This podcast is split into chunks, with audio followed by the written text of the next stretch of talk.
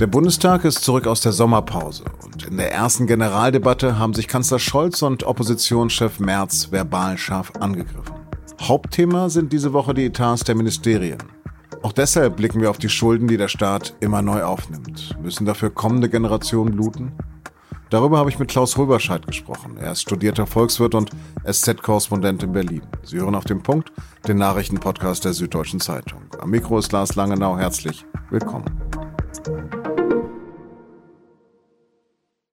Das Problem mit fehlendem Geld ist alt, sehr alt. Kennen Sie zum Beispiel diesen Gassenhauer aus den späten 40er Jahren? Wer soll das bezahlen? Wer hat das bestellt? Passt noch immer. Gerade auch zur Generaldebatte über den Haushalt im Bundestag.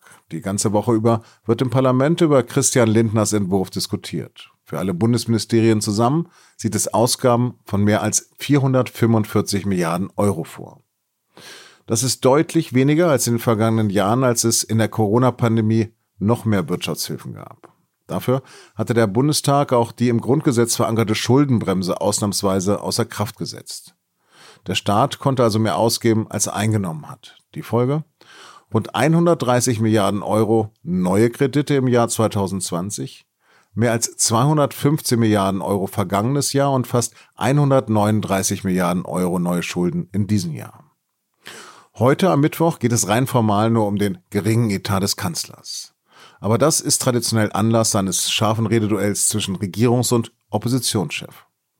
Grundsätzlich könne man den Zusagen des Kanzlers nicht vertrauen, sagt da CDU-CSU-Fraktionschef Friedrich Merz zum Beispiel. Und auch in der Wirtschaftspolitik fehlt dieser Bundesregierung jede Fähigkeit zum politisch-strategischen Denken.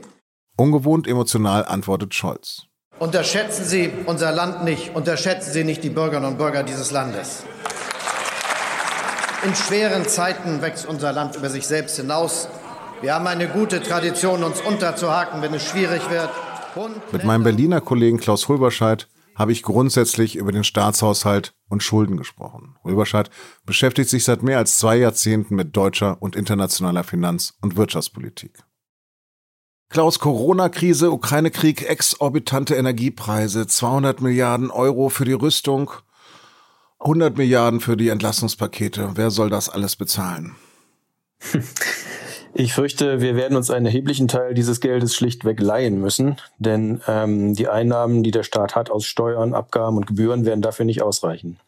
Ja, und wo leiht man sich das Geld? Also der Staat hat ein Konto bei der Bundesbank. Das bedeutet allerdings nicht, dass er einfach zur Bundesbank bei der Bundesbank anrufen kann und sagen kann, bitte druckt mir das Geld. Das ist sogar verboten sondern er hat dort ein Verrechnungskonto, auf dem die äh, Einnahmen und Ausgaben des Bundes praktisch äh, abgebildet werden und das er ausgleichen muss und notfalls eben über Kredite. Und Kredite heißt im Fall vom Staat nicht, dass er zur Bank geht und sich Geld leiht, also einen Kredit aufnimmt, sondern dass er Staatsanleihen begibt, also Wertpapiere, die man als Bank, als Versicherung, als Rentenfonds, auch als Privatbürger zeichnen kann und wo man dann über die Laufzeit ähm, Zinsen erhält und am Ende der Laufzeit erhält man sein Geld vom Staat zurück. Trotzdem wachsen ja die Staatsausgaben ständig. Wie will Finanzminister Christian Lindner dem wo begegnen? Ja, das ist ein heikles Thema, insbesondere natürlich für die FDP, denn man könnte ja einfach sagen, dann erhöhen wir halt die Steuern. Das ist aber ähm, nun mal schwierig für einen FDP-Finanzminister, denn die Absage an jede Form von Steuererhöhung gehört ja sozusagen zum Markenzeichen der Liberalen. Insofern hat sich Lindner, was das angeht, so ein bisschen selbst eingemauert. Immerhin will er jetzt bei den Stromfirmen sogenannte Zufallsgewinne abschöpfen, also Gewinne, die nur deshalb entstanden sind, weil bei der ähm, Strom, beim Verkauf von Strom immer der Energiegeträger gerechnet wird, der am meisten kostet, in dem Fall Gas. Das heißt, dass Windkraft und Solarfirmen jetzt Gewinne machen, mit denen sie nie gerechnet haben. Die will Lindner abschöpfen. Und darüber hinaus sind auch seine Steuereinnahmen gestiegen, interessanterweise während der Krise weil durch die höhere Inflation auch die Löhne und eben die Verbraucherpreise gestiegen sind und damit auch die Einnahmen aus der Lohnsteuer und aus der Umsatzsteuer. Es ist also ein Mix aus, ähm, aus zusätzlichen Einnahmen und ähm, höheren Krediten. Aber nochmal eine kurze Einschätzung von dir. Geht das alles ohne Erbschaftssteuer, Vermögensteuer, höhere Spitzensteuersatz? Die Frage stellt sich insofern nicht, als eben Lindner das kategorisch ausschließt.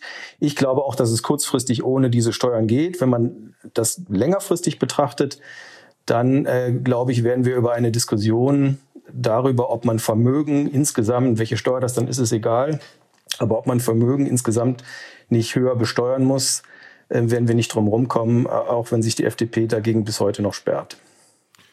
Kann man denn den jeweiligen Finanzminister etwas vorwerfen in den vergangenen Jahren? Bei Corona, Krieg, Energiekrise musste man ja handeln. Was hätte denn anders laufen können? Nee, ich glaube in der Tat nicht, dass man den ähm, Finanzministern der jüngeren Vergangenheit viel vorwerfen kann. Es war ja vor Beginn der Pandemie tatsächlich so, dass der Bund seine Schuldenquote über viele Jahre kontinuierlich gesenkt hatte. Also das viel zitierte Narrativ, dass äh, Politiker gar nicht anders können, als die Schulden immer weiter zu erhöhen, das stimmt so nicht. Im Gegenteil, wir standen vor der Krise im internationalen Vergleich äh, sehr gut da.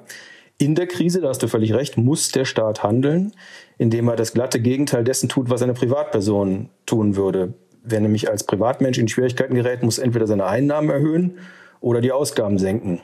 Und beim Staat ist es genau umgekehrt. Er muss die meist geringeren Steuereinnahmen hinnehmen und zugleich die Ausgaben erhöhen, um eben die sinkende Kaufkraft der Bürger und der Unternehmen auszugleichen und die Wirtschaft am Laufen zu halten. Und dazu muss er eben Schulden aufnehmen. Das geht nicht anders. Insofern glaube ich tatsächlich, dass man den beiden letzten Finanzministern Scholz und Lindner in der Hinsicht nicht viel vorwerfen kann. Was ich gelesen habe, ist der Schuldenstand jetzt bei 2,3 Billionen Euro. Wie kann äh, eine Gesellschaft so etwas tragen und müssen dafür nicht künftige Generationen bluten? Ja und nein. Ähm, ja, weil der Schuldenberg tatsächlich so hoch ist mittlerweile, dass ähm, eine Generation auch nicht zwei oder drei wieder abtragen können. Nein, allerdings, weil die Alternative ja im konkreten Fall jetzt nicht besser wäre. Man stellt sich einmal mal vor, der Staat würde jetzt keine Hilfspakete schnüren, keine Hunderte von Milliarden in die Hand nehmen, weil er sagt, ich will künftige Generationen nicht noch weiter belasten. Was würde das aber bedeuten? Was würde passieren, wenn die Regierung Bürger und Unternehmen mit ihren Problemen, zum Beispiel mit den hohen Gaspreisen, jetzt einfach allein lassen würden? Ähm, wir bekämen eine massive Rezession mit Millionen an zusätzlichen Arbeitslosen und Steuerausfällen in zwei- oder gar dreistelliger Milliardenhöhe. Das heißt, die Kosten für die heutige, heutige, aber auch für künftige Generationen wären noch viel höher, wenn der Staat sich jetzt nicht zusätzlich verschulden würde. Das ist also ein Dilemma, aus dem man im Moment einfach nicht rauskommt. Aber kann ein Staat denn unbegrenzt Schulden machen oder kann er auch pleite gehen? Offiziell kann ein Staat nicht pleite gehen, weil es sowas, so etwas wie ein Insolvenzrecht für Staaten nicht gibt, auch wenn seit drei Jahrzehnten darüber immer mal wieder diskutiert wird, ob man das nicht bräuchte. De facto allerdings kann ein Land selbstverständlich zahlungsunfähig werden, dann nämlich, wenn es so hoch verschuldet ist, dass niemand mehr seine Anleihen kaufen will und ihm niemand mehr Kredit geben will, weil die Investoren, die Kapitalanleger schlicht Sorge haben, dass sie ihr Geld nicht zurückbekommen. Das heißt, der Staat findet keine Kreditgeber mehr und er muss dann entweder seine Ausgaben drastisch kürzen, was beinahe zwangsläufig zu sozialen Unruhen führen muss, oder aber er muss mit seinen Gläubigern über einen Schuldenerlass verhandeln, was zum Beispiel allein Argentinien in den vergangenen 25 Jahren dreimal gemacht hat. Die waren nämlich dreimal faktisch bankrott. Jedes Mal sinkt die Kreditwürdigkeit, jedes Mal wird es teurer, dann irgendwann wieder neue Kredite zu kommen und auch der Wohlstand sinkt jedes Mal. Ein Staat kann also nicht unbegrenzt Schulden machen. Ähm, vielmehr muss der Schuldenstand in einem vernünftigen Verhältnis zur Wirtschaftsleistung stehen. Das heißt, wirtschaftlich starke Länder, die also eine starke Wirtschaft, einen hohen Wohlstand haben, wie die USA oder Deutschland, können sich doch deutlich höher verschulden als wirtschaftlich schwache. Ob man aber jetzt austesten sollte, wo auch für die starken Länder die Grenze ist, davon würde ich, glaube ich, abraten. Klaus, hab herzlichen Dank für diese Lehrstunde in VWL. Gerne. Anfang August hatten Ermittler die Villa von Ex-US-Präsident Donald Trump in Florida durchsucht. Dabei sollen sie auch streng geheimes Material zu Atomwaffen eines anderen Staates gefunden haben. Das berichtet die Washington Post unter Berufung auf informierte Kreise. Um welchen Staat es sich dabei handelt, geht daraus nicht hervor. Üblicherweise sind so sensible Informationen so gut geschützt, dass selbst viele hochrangige nationale Sicherheitsbeamte keinen Zugang dazu hätten.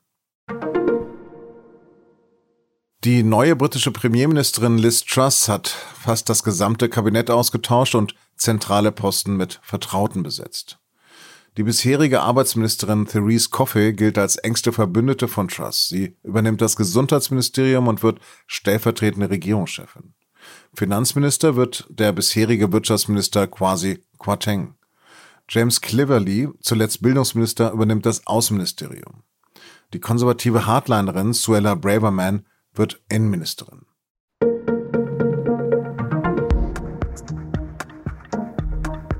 TikTok ist eine der erfolgreichsten Social-Media-Plattformen der Welt und raubt nicht nur meinen Töchtern die Zeit. Immer wieder gibt es auch Vorwürfe der Zensur gegen TikTok, dass dort Videos einfach verschwinden. Zum Beispiel aus der LGBTQ-Community. Zensur, die in dem Land, wo die App herkommt, ganz alltäglich ist, in China. Was also steckt hinter diesen Vorwürfen? Dem gehen meine Kollegin in der neuen Folge unseres Podcasts The Great Firewall nach. Und den finden Sie überall, wo es Podcasts gibt und auch verlinkt in den Shownotes. Wir freuen uns, wenn Sie da mal reinhören.